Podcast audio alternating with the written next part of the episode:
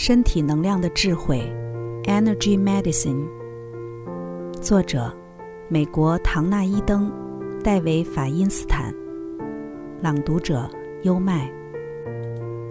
第八章：三焦与奇经八脉。过敏及其他环境危害。虽然三焦的失衡现象会从多发性硬化症到糖尿病等疾病中反映出来，不过一个很简单的过敏便可说明免疫系统过度反应的基本模式。对灰尘的过敏即是一例。灰尘对肺来说是潜在的危险物质，呼吸系统会透过咳嗽或打喷嚏来防止过多的灰尘进入鼻腔。在对灰尘过敏的例子里，三焦注意到呼吸系统激烈的反应，就向全身发出警报，说灰尘是危险物质，应不惜任何代价避免它。接着，所有的系统便全面拉起了警报，就连皮肤上或头发上的灰尘也会触发原先由鼻腔里的灰尘所引起的同样反应。对灰尘过敏。其实是基于一个错误的逻辑，它是一种错误的归纳法。三焦注意到灰尘对呼吸系统会产生毒害，因此一有灰尘便产生防卫反应，有时甚至在创伤发生的当下，刚好在现场的物质也会透过条件反射而变成过敏源。就像那个母亲过世时正在吃红葡萄的女孩的例子。不论熟悉或陌生的物质，都有可能成为这种过度免疫反应的标靶。十三岁的约翰每年春季都因为花粉症而虚弱的什么事都不能做，甚至无法在学校正常学习。他大体上一直是个很优秀的学生，但他的情况很糟糕，两眼浮肿，又红又痒，不断哮喘，而且丧失思考能力。每年到了即将入春之际，他就心生恐惧。我带着他去到他家附近的田野，对可能引起他过敏的一草一木一一进行能量测试。找出了引起过敏的植物后，我把他和植物一起带进了我的治疗室。我把植物放在他的胃部，还有他的双手里，他顿时变得很凄惨。然后我按住了他的三焦镇定穴道。立刻有一些过敏反应舒缓下来了，但是三焦仍像一名顽强抵抗的武士，奋勇保护他的身体。我的下一步是把过敏原植物留在他身上，然后平衡他所有的经络。我还沿着他的三焦经走了好几遍来强化他，如此等于为他打了一剂纯的肾上腺素。三焦掌管肾上腺。当三焦不由自主地忙着从别的经络汲取能量时，直接输送能量给他，可以让他不再需要从别的经络汲取这么多的能量。这么一来，我就立刻和他建立起一个直接的联盟关系，因此他把我和这些治疗当作入侵者的风险便大大降低了。他的经络重新恢复了平衡之后，三焦总算退让了。约翰躺在我的治疗室里，对那株植物不再有任何过敏反应。不过，过敏与环境造成的疾病极少透过一次的治疗就纠正过来的。有一些问题相当棘手，而且难以捉摸。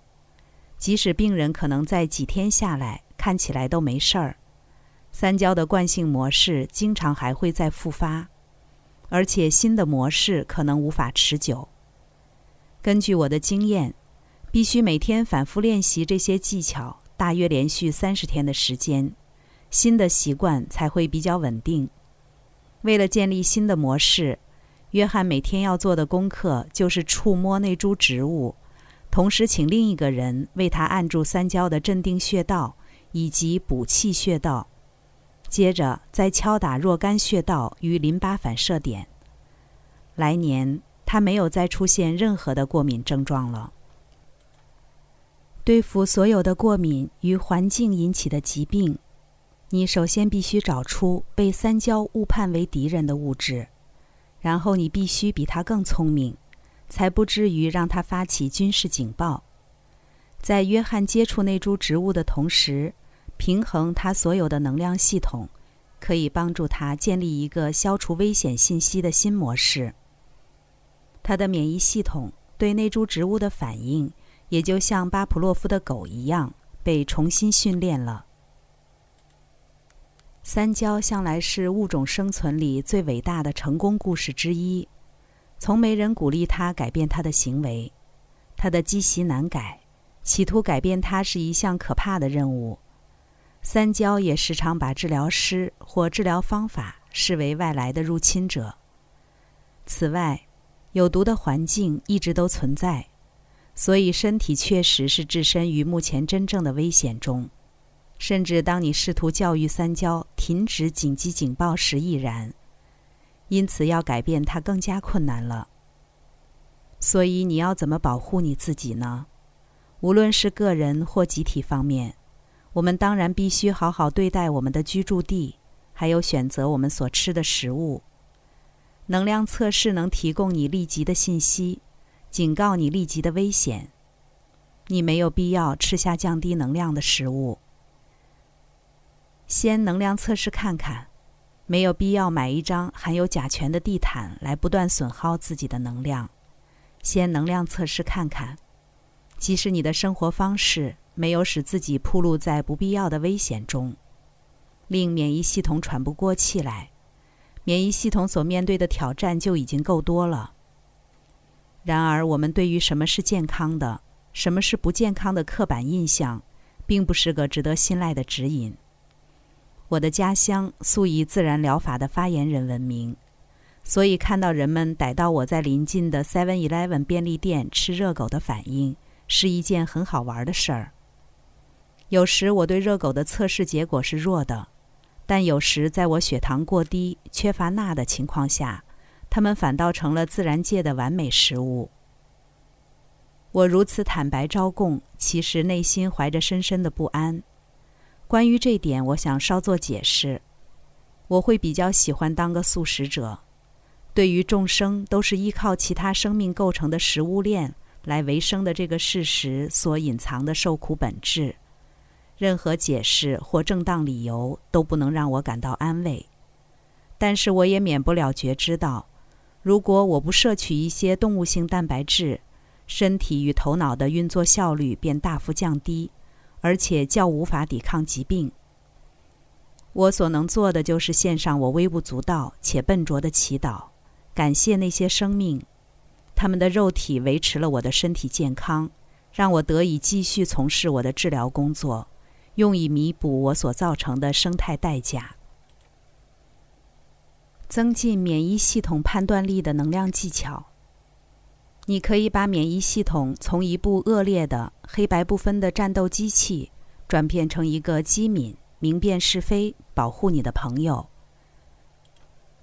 若想要让答应妥协的免疫系统好好的运作，你首先必须确定你的能量是否从左脑交流至右边的身体，从右脑交流至左边的身体，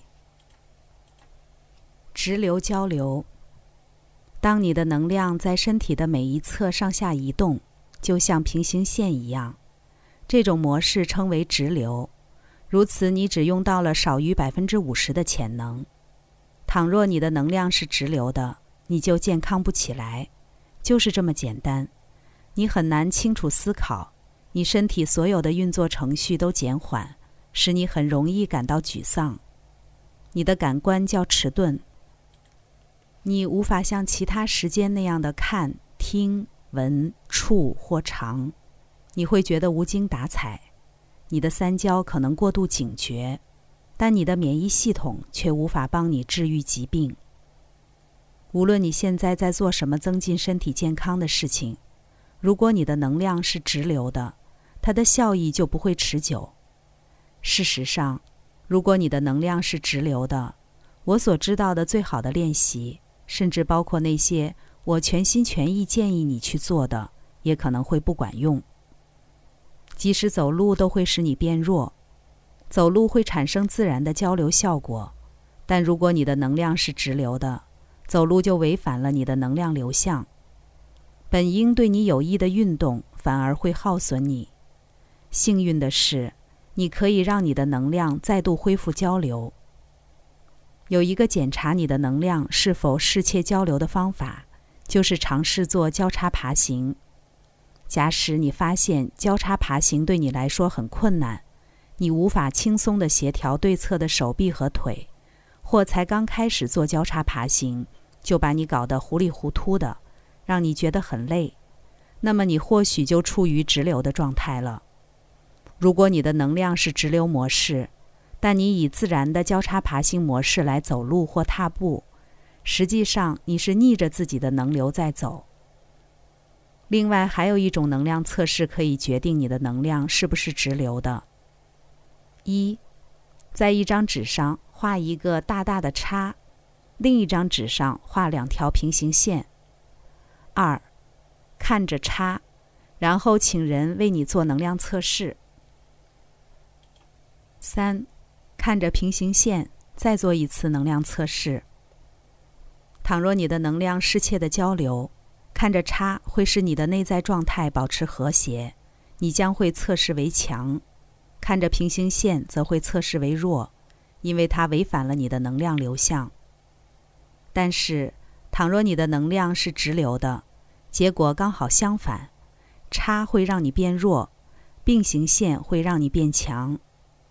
如果你长期感到精疲力竭或病恹恹的，不知什么原因就是好不起来，你的能量可能是直流的。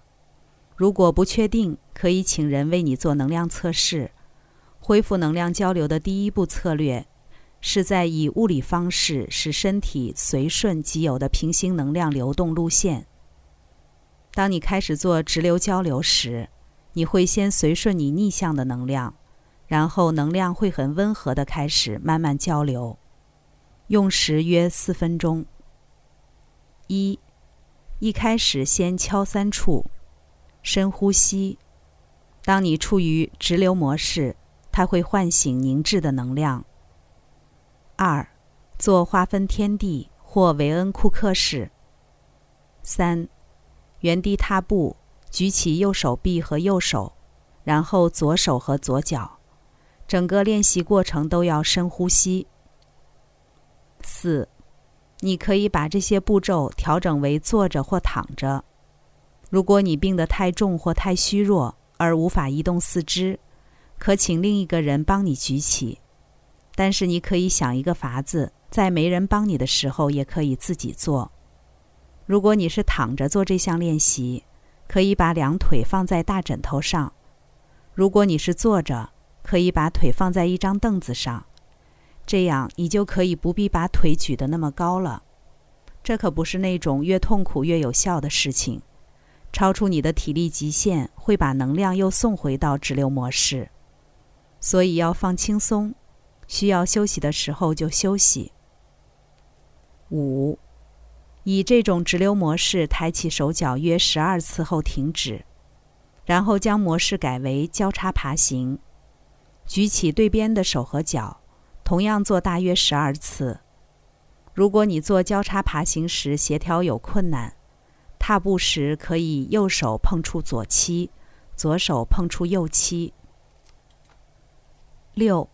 再重复以上程序两遍，十二次直流运动，然后十二次交叉爬行，最后再另外加十二次的交叉爬行来稳定它。七，以敲三处结束练习。现在你的能量已经随顺着自然的方向流动了。敲打 K 二十七皮点以及胸线会使效果倍增，还可以增进你的活力。每天做两次这个例行练习，直到新模式建立起来为止。